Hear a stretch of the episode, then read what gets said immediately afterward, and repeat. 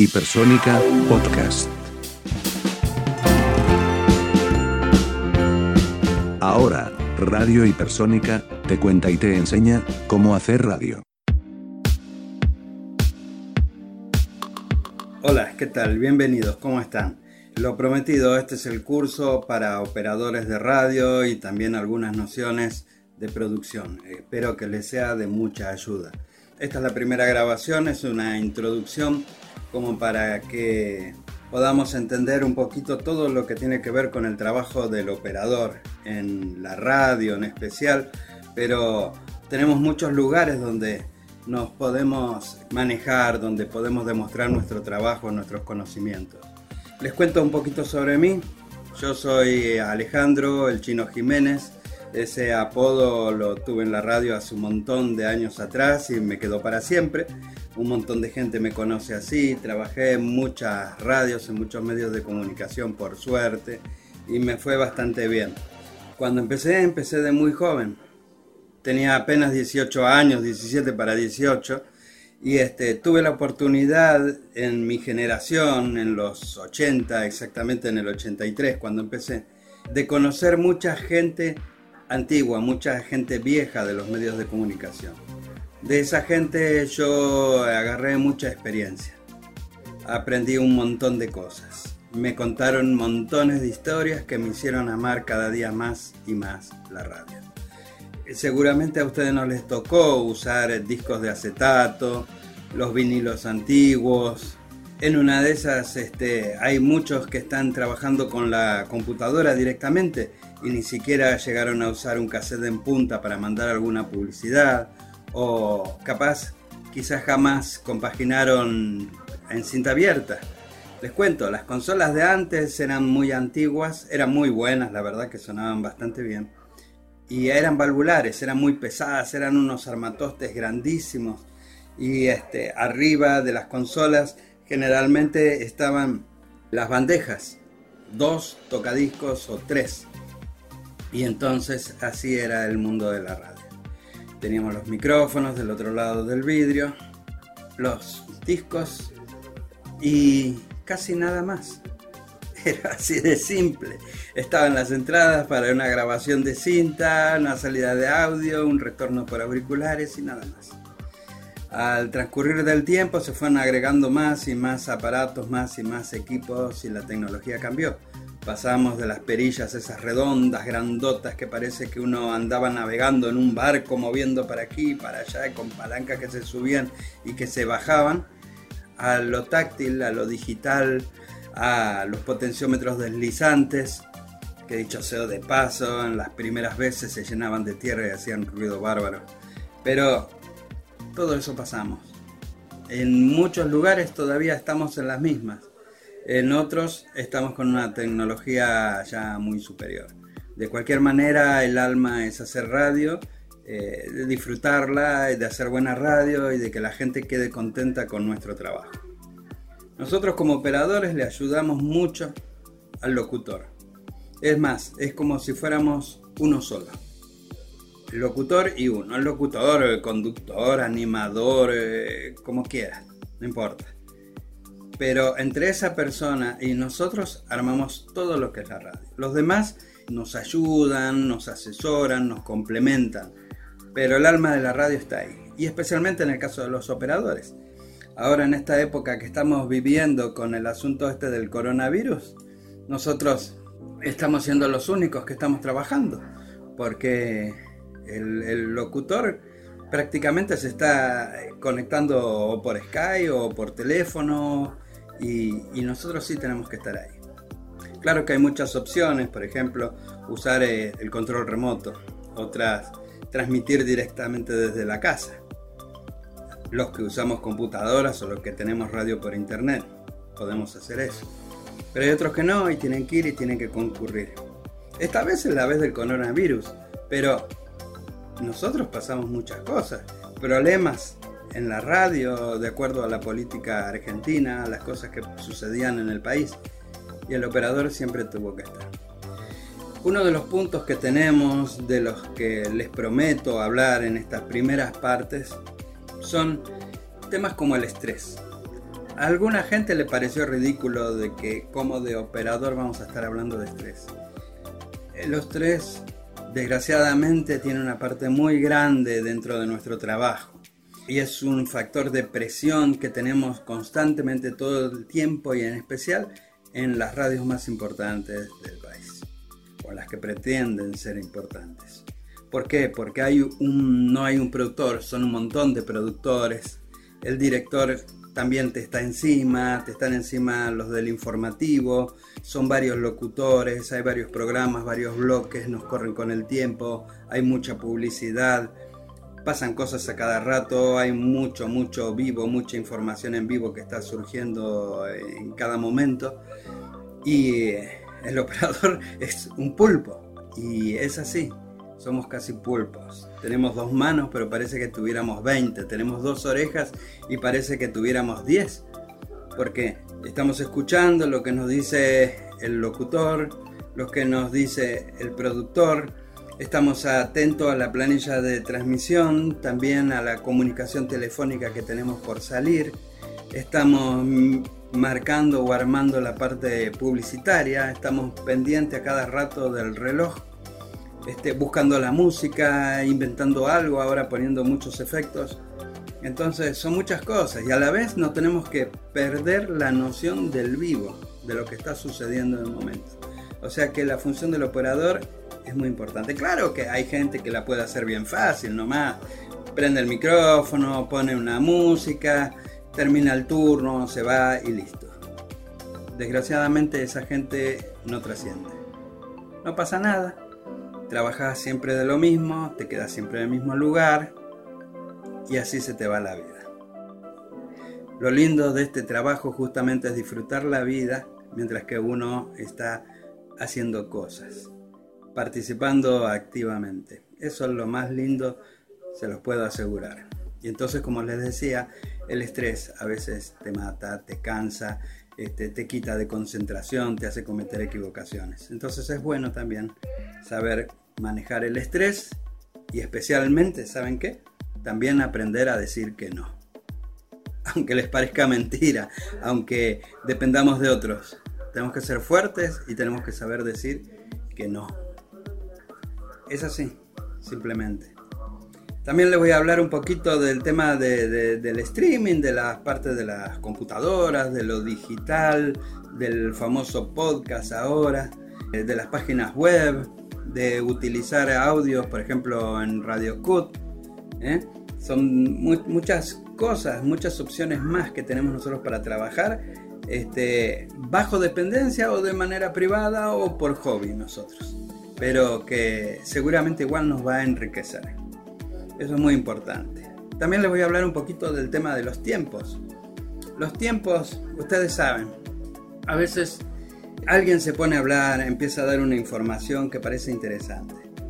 Pero cuando se pasa del tiempo, les aseguro que es insoportable.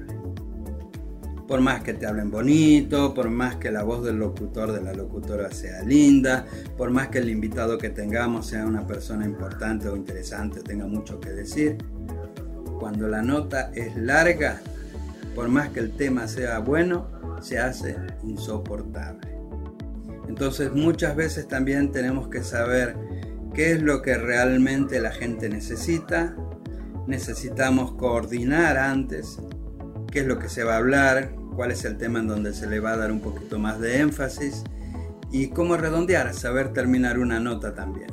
Y estar con un cronómetro. O simplemente mirando el reloj de la pared, pero teniendo en cuenta mucho los tiempos. No son solamente los tiempos de las notas, también son los tiempos de la duración de la música, la duración de los bloques musicales. También el tiempo real, si está lindo, si está soleado, si está nublado, si está lloviendo, si hay mucha humedad. Ese tiempo también tiene que ver con los tiempos de la radio. No es lo mismo poner una música divertida, linda, muy arriba, y el cielo está negro, está todo nublado, está todo malísimamente mal. Pero tampoco hay que abusar, porque a veces estamos en una parte melancólica y se también y también, perdón, empieza a tornarse pesado. Entonces, los tiempos tienen que ver con eso, tienen que ver también con los tiempos de la diversión, con los tiempos de las músicas, con los tiempos de lo cultural, con los tiempos de los informativos. Todos esos bloques van a ir armados despacito, uno al ladito del otro, de una manera casi lógica, prácticamente interesante, que nos haga disfrutar de la hora del programa de radio, de las cinco horas del programa de la radio, de la media hora o del micro que podamos tener que hacer en una radio. A veces son cinco minutos, pero igual hay que saberlos aprovechar.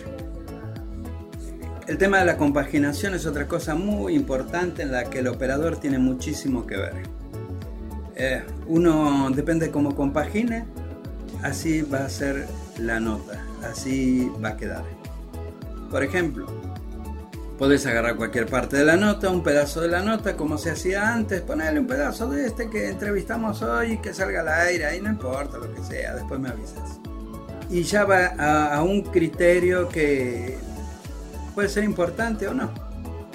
Entonces tenemos que saber de qué se trata, de qué vamos a hablar para cortar la nota. Tenemos que tener en cuenta también si la persona entrevistada comete muchos furcios. Entonces tenemos que compaginar más, limpiar un poquito la nota. Si la misma nota repite mucho el mismo tema, repite mucho sobre la misma idea, también limpiarla, dejar nomás una idea y ya está, suficiente, se entiende. Así que la compaginación es muy importante porque hay que encontrar la intención de la nota, ir al grano. También en la compaginación está el tema del archivo. Hoy día se está usando mucho el archivo. Entonces también es lindo, muy bueno, encontrar justo el pedacito ese, esa frasecita que viene al toque, viene perfecta para el, el, tema en el que estamos hablando. Así que es muy interesante. Y también, claro, lógicamente la duración.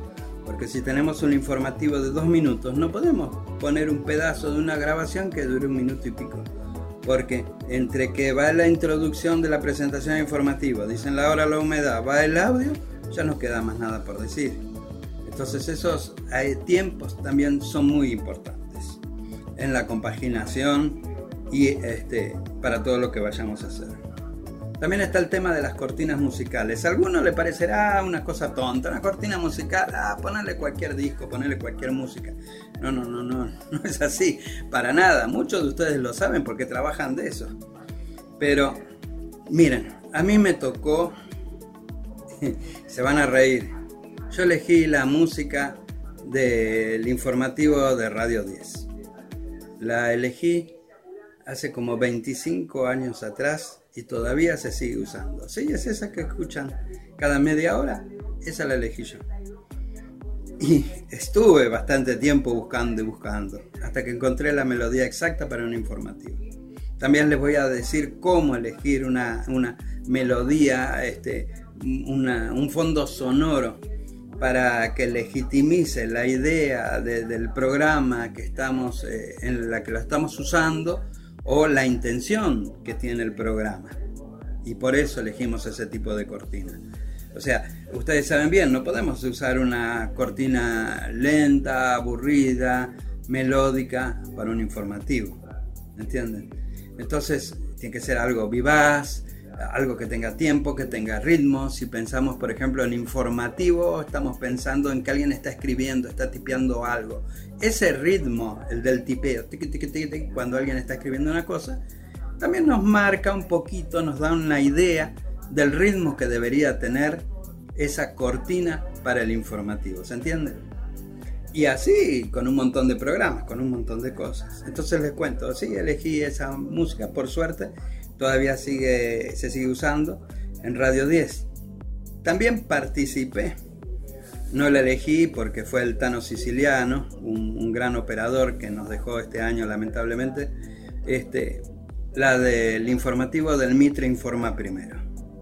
Yo me acuerdo muy bien ese día que el Tano Siciliano andaba buscando entre CDs y entre discos a ver qué cortina musical podía pegar un poquito más, un poquito menos. Me llamó, hablamos, charlamos, buscamos esta sí, esta no, y quedó la que estuvo hasta hace un buen tiempo atrás, la del Mitre Informa Primero. Es muy importante esas cortinas, porque esas cortinas nos identifican. Ustedes, eh, ahora es digital, pero antes había que moverle al dial, para arriba, para abajo, para un costado, para el otro. Y este, la agujita no era muy precisa con la partecita de la frecuencia. Pero cuando escuchaban esa cortina, esa musiquita, la gente ya decía, esta es la radio, este es el informativo, o este es el programa que yo estaba buscando porque esa cortina a esta hora le pertenece a tal o cual programa. ¿Se dan cuenta? Por eso es muy importante la cortina. En Radio Argentina, cuando estuve eh, casi al principio de mi trabajo, junto con otro operador, nos tocó hacer, ustedes se van a reír, el primer programa del Pastor Jiménez.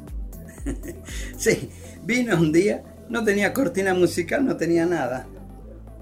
Y había un disco de Rocky y el otro operador que estaba conmigo en turno dice, qué sé yo, qué música le vamos a poner. Bueno, no, agarramos esta, la de Rocky, le metemos esta, que media música. Y lo identificó totalmente al Pastor Jiménez. Fuimos nosotros. O sea, es, muy, muy, muy, muy importante una cortina musical para cualquier programa, mantenerla, respetarla, podemos usar otras versiones, podemos usar otros tiempos de la misma cortina, este, nos va a enriquecer siempre el programa, nos va a identificar ante los demás.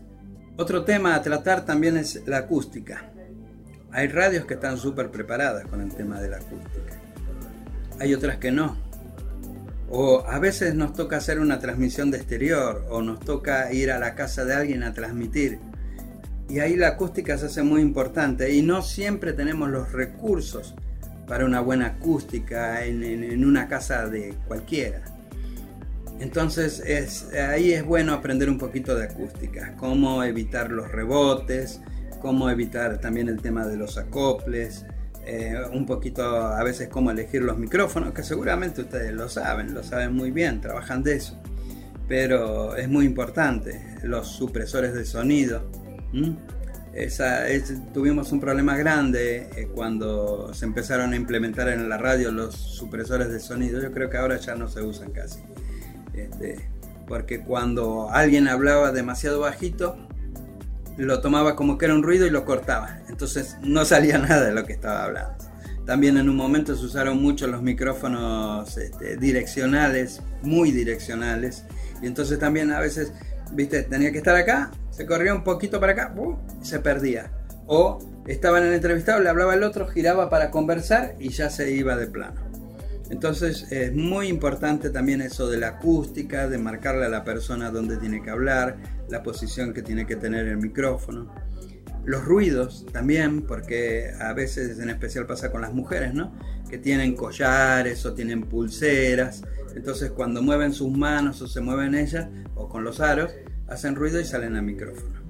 También el sonido ambiente que hay, este, a veces lo necesitamos, como en el caso de una transmisión deportiva, y a veces no, cuando tenemos que hacer una grabación, una cosa eh, importante. Entonces, este, la acústica es, muy, muy, muy importante, muy interesante a tener en cuenta. Este, también hay otro problema a tratar, muy común, muy común que todos hemos pasado, que es el tema del cierre. Cuando tiene que terminar un programa y al final siempre se pasan es un problema terrible. Todos pasamos por eso, todos. Y siempre a quién le cargan la cosa? Al operador. ¿No? Sí, cortale, sí, terminalo, sí, decirle que esto. Nadie encara ¿eh? en general al que hace el programa y tiene que pasar por el operador. Entonces también les voy a dar un poco unas ideas, unos tips así, este, de lo que podemos hacer para manejar los tiempos de los cierres de los programas, justamente para respetar el comienzo del programa que sigue. Y no se trata de cuál es más importante, cuál es menos importante, sino es respeto. Y de eso también se trata la radio. También debemos respetar el tiempo de los demás, también tienen que respetar el tiempo de nosotros mismos.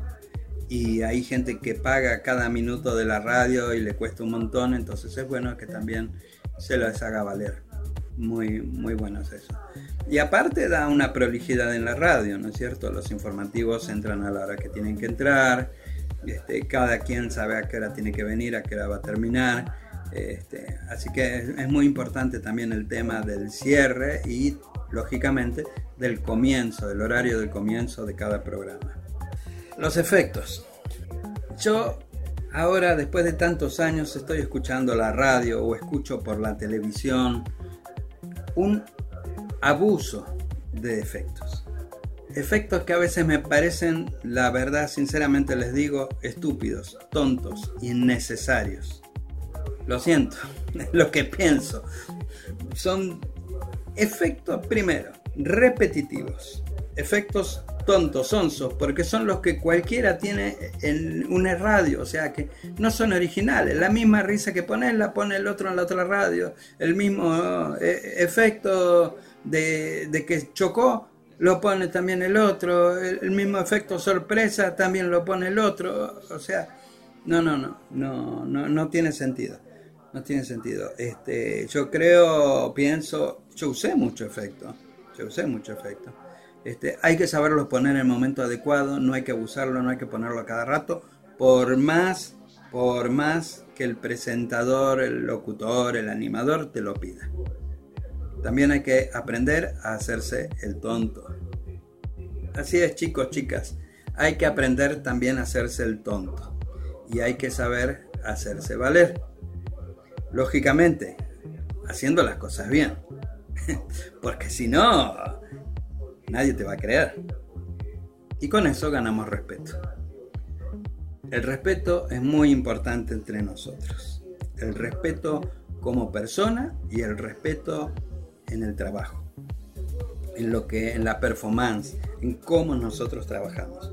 Es muy muy importante y nos va a dar un valor a futuro y nos va a dar la oportunidad de trabajar en otros medios más importantes, diferentes, nos va a hacer llegar a otro tipo de gente con otras oportunidades, gente que va a ver nuestros valores. Así que es muy, muy importante eso. Le voy a dar muchos tips también.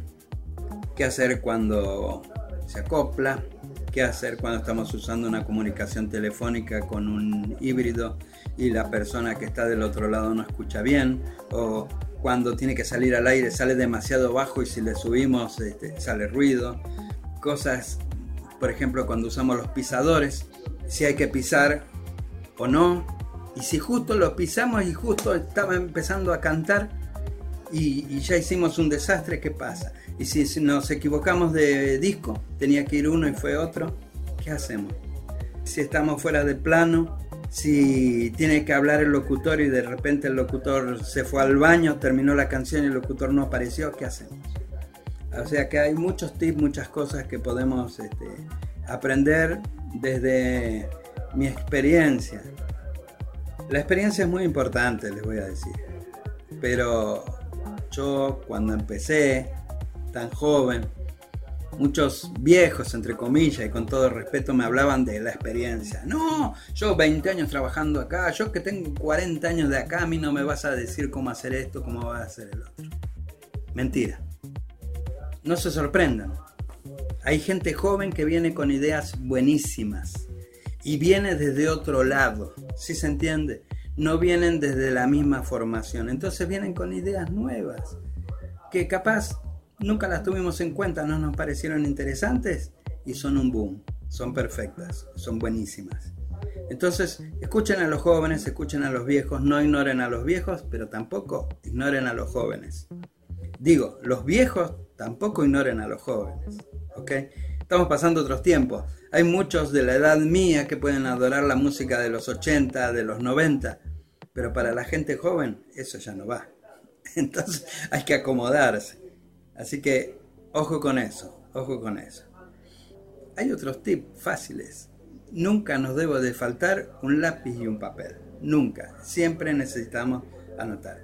Siempre tenemos que tener un plan B, sea lo que sea que hagamos. Somos los operadores. El operador manda el audio. El audio sale al transmisor o, por la internet. O, o sea que somos los últimos. El último eslabón. Si el eslabón ese que somos nosotros se rompe, no sale nada. Queda mal. Entonces, este, siempre es bueno tener un plan B. Eso es un buen tip, el plan B. Les voy a comentar también mucho sobre eso. Así que bueno, eso es un poquito la, la, idea que tengo.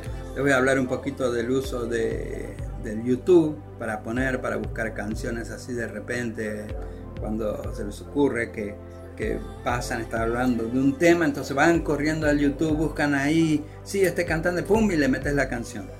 ¿Y qué pasa? A veces sale una publicidad, no sale la canción. O no era la canción que querías, o esa canción estaba hablada encima por alguna otra persona, así que ojo con eso.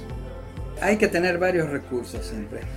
Podemos tener un locutor que nos respalde, una grabación que nos respalde, una nota que nos respalde, la publicidad que nos respalde. Cualquier cosa nos puede servir para salvar los momentos imprevistos. Incluso me ha pasado y se van a reír. Me tocó trabajar también en Radio Nacional, en Radio Clásica. Y las canciones, la música clásica, son larguísimas son larguísimas, son discos enteros, a veces eran tres discos enteros uno atrás del otro y no terminaba más. Entonces uno agarraba, ponía el disco, dice, bueno, total, esto dura 20, 25 minutos, me voy a comer un sándwich, me voy al baño, me voy a conversar con cualquiera. Y resulta que salta, se corta, se apaga. Entonces, hay muchas cosas con las que hay que estar pendiente. Así que cuidado, tampoco se fíen mucho de eso. Por eso siempre es bueno el plan B. Ya les voy a comentar un poquito sobre ese famoso plan B. ¿Se acuerdan ustedes también el tema de, la cinta testigo que se usaba mucho? Era para tener grabado un poco todo lo que había pasado en la radio, para tener eh, como un archivo, para tener un poco una idea de todo lo que había pasado. De eso también les voy a hablar también del audio, de los planos del audio. O sea, a, veces tenemos una grabación y la tenemos que rearmar, hacer de nuevo. ¿Por qué? Porque en una de esas, lamentablemente pasa, a veces eh, hay un periodista que hace una nota buenísima, pero por X razón echan al periodista. Pero la nota no deja de ser buenísima. ¿Cómo hacemos? Tenemos que sacar todo el audio, la parte del periodista, hacerla con uno nuevo y compaginarla con las respuestas del entrevistado. Es muy importante también que esté en el mismo plano, con la misma intención, eh, con el mismo ambiente, para que no se note mucho la diferencia entre el entrevistado y el entrevistador. Así que son muchas, muchas cosas las que vamos a, hablar, vamos a encarar también en el tema de las transmisiones de exteriores. Así que, bueno, esto es un poquito una introducción que les estoy haciendo en esta media hora para que nadie se aburra y podamos pasarla bastante bien. Muchas gracias, les agradezco mucho, espero sus críticas, espero este, sus ideas, sus preguntas, las voy a leer, las voy a tener en cuenta para las próximas grabaciones. Esto fue Haciendo Radio en Radio Hipersónica.